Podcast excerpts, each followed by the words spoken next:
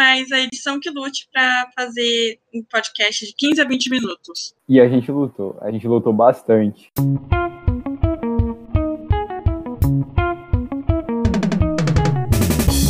Olá a todos, bem-vindos ao último episódio, agora sim, o último episódio da primeira temporada do PantaCast, o seu podcast sobre ciência do Pantanal. Meu nome é Samuel. Eu sou a Laís. Meu nome é Raniele. Nós somos a equipe técnica do PantaCast. E hoje nós vamos trazer os melhores momentos dessa temporada e também contar como surgiu esse podcast.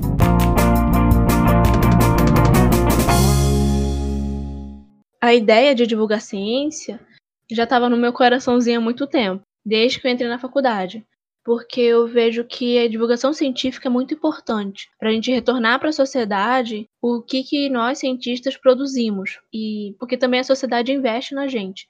Então é muito bacana a gente retornar para a sociedade o que, que a gente está fazendo, o que, que a gente está produzindo e a importância do nosso trabalho para eles. Quando eu e Brenda que também apresentou alguns episódios aqui, nós tivemos que entregar um trabalho, apresentar um trabalho por meio de podcast. E foi aí que a gente teve a ideia da gente fazer um podcast para divulgar ciência. Então a gente reuniu um grupo de pessoas super interessadas e apaixonadas pela biologia, pela ciência, e a gente criou o nosso amado Pantacast. E agora fiquem com os melhores momentos dessa primeira temporada.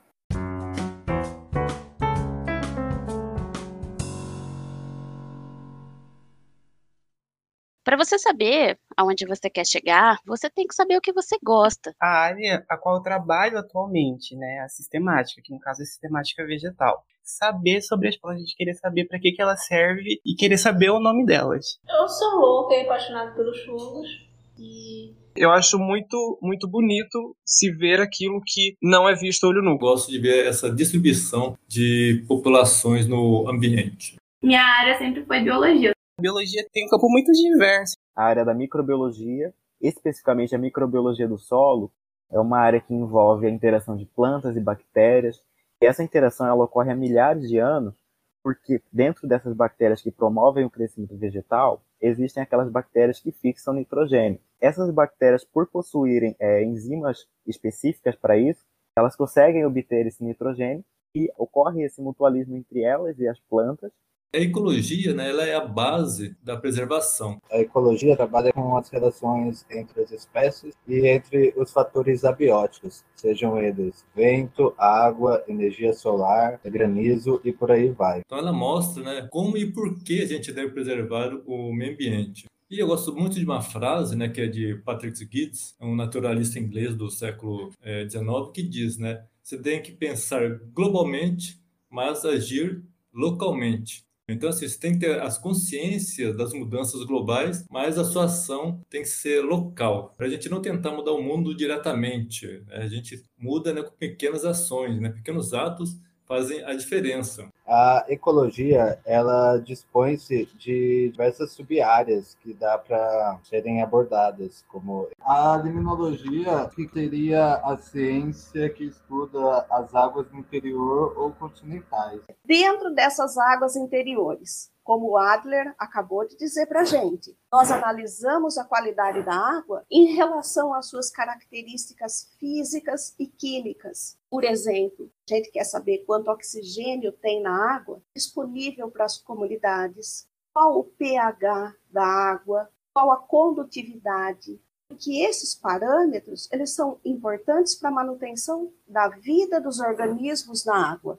A botânica ela trabalha, obviamente, com, adivinha, plantas, mas visando sempre entender os aspectos desses organismos, ou seja, desde a sua evolução até a reprodução, os hábitos de vida, que entra já um pouco sobre a ecologia. Também entender um pouquinho do papel desses organismos que são as plantas no meio ambiente. As coleções botânicas, elas também colaboram com informações sobre a perda da diversidade como subsídio para o estabelecimento de políticas adequadas. Todo herbário é um museu. E dentro dessa categoria de museus, ele é um museu de história natural. No caso do herbário, a sua coleção biológica é formada por plantas. Mas assim, quando a gente fala que dentro do herbário tem plantas, vem à cabeça de muita das pessoas que seriam plantas cultivadas, como se fosse uma estufa, mas não, são plantas dissecadas. Então, nós vamos para o campo, vamos no, nas áreas preservadas ou não, fazemos coletas, coletamos ramos dessas plantas,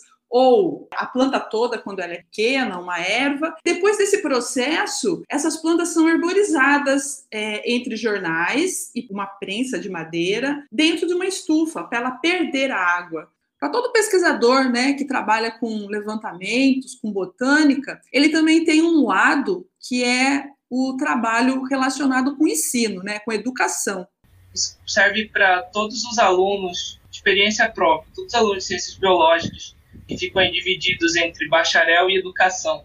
Ser um professor na rede pública de ensino ou na rede privada não quer dizer que você vai ficar só dentro de sala de aula. Você vai ser um cientista, cientista na educação, porque você vai sempre procurar soluções para os problemas, mas também você vai ter essa possibilidade de participar de uma feira algum momento. Você vai ter toda escola que se preze tem uma feira de ciências, então você vai ter um um papel de orientador, de pesquisador.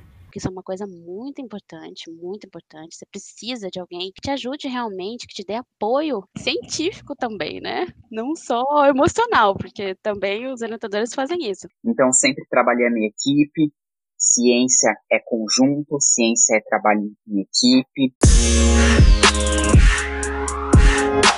Pantanal é um sistema imenso e um enorme laboratório, então tem muita coisa para ser analisada. Tem muita coisa para ser descoberta, muitas substâncias, espécies que podem contribuir para a melhoria de vários produtos para a sociedade e também que vão servir como espécies assim que a gente chama espécies bandeira ou espécies que vão nos ajudar a preservar, a continuar preservando esses biomas. A conservação do Pantanal e a conservação dos biomas aí adjacentes são de extrema importância. A biologia é isso, a biologia é o estudo da vida. Então, eu acho que nós, como seres viventes, temos que ter esse apreço em tentar conhecer a vida em sua amplitude, tentar conhecer os hábitos, tentar entender qual é as relações que aquele indivíduo, que aquela espécie estabelece com o meio ambiente, entender qual é o papel dele ali naquele, naquele local onde ele está localizado,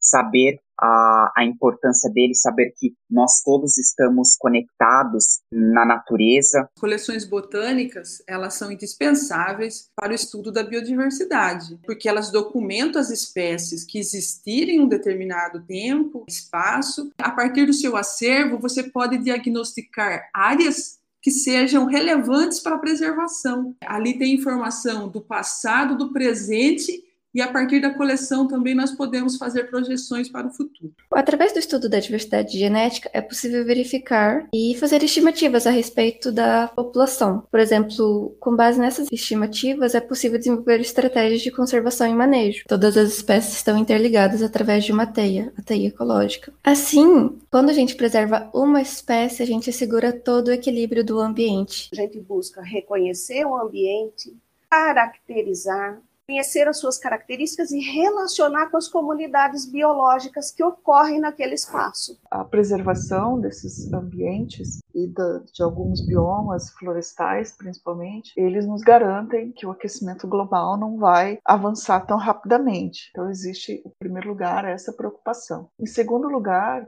é, muitos países e muitas cidades têm explorado economicamente né, o valor desses ecossistemas, porque eles, por exemplo, utilizam o ecoturismo. Desde a graduação, eu e o Rafael percebíamos né, que existia um potencial turístico muito grande aqui na cidade de Corumbá. Existe um público né, que procura o ecoturismo em Corumbá, porém existiam poucos fornecedores. Então nós decidimos abrir essa empresa para poder passar para as pessoas um pouco da paixão que a gente sente, né, de estar tá na natureza, de estar tá contemplando a fauna, a nossa flora e também estar tá compartilhando isso, né, com, com as pessoas, ajudando a promover o ecoturismo em Corumbá, ajudar a promover a conservação do nosso Pantanal. E nós partimos do princípio de que as pessoas só protegem aquilo que elas conhecem. Então, nosso objetivo com a empresa é dar a oportunidade para as pessoas conhecerem o Pantanal, dar oportunidade para as pessoas experienciarem a natureza de forma que elas passem a protegê-la. Então, ao mesmo tempo que a gente trabalha né, com turismo, a gente trabalha também com a conservação do Pantanal. E a gente quer reaproximar as pessoas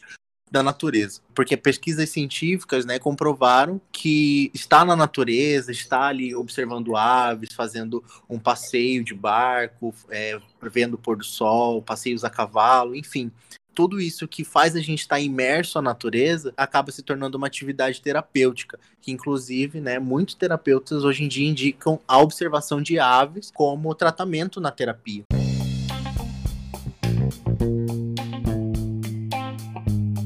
E esse foi mais um episódio do PantaCast, no caso, o último da primeira temporada. Calma, que vem mais, ano que vem a gente vai ter a segunda. E para isso, dê sugestões pra gente de temas, de pessoas para serem entrevistadas. E vocês podem entrar em contato com a gente por meio do nosso Instagram, panta.cast. E se você não é adepto a Instagram ou não tem, você pode também entrar em contato pela gente pelo nosso e-mail, que é pantacast.cepan.gmail.com. A gente vai aguardar as suas críticas, sugestões e opiniões sobre os nossos episódios. E é isso. Muito obrigado por ter nos acompanhado nessa temporada e até mais!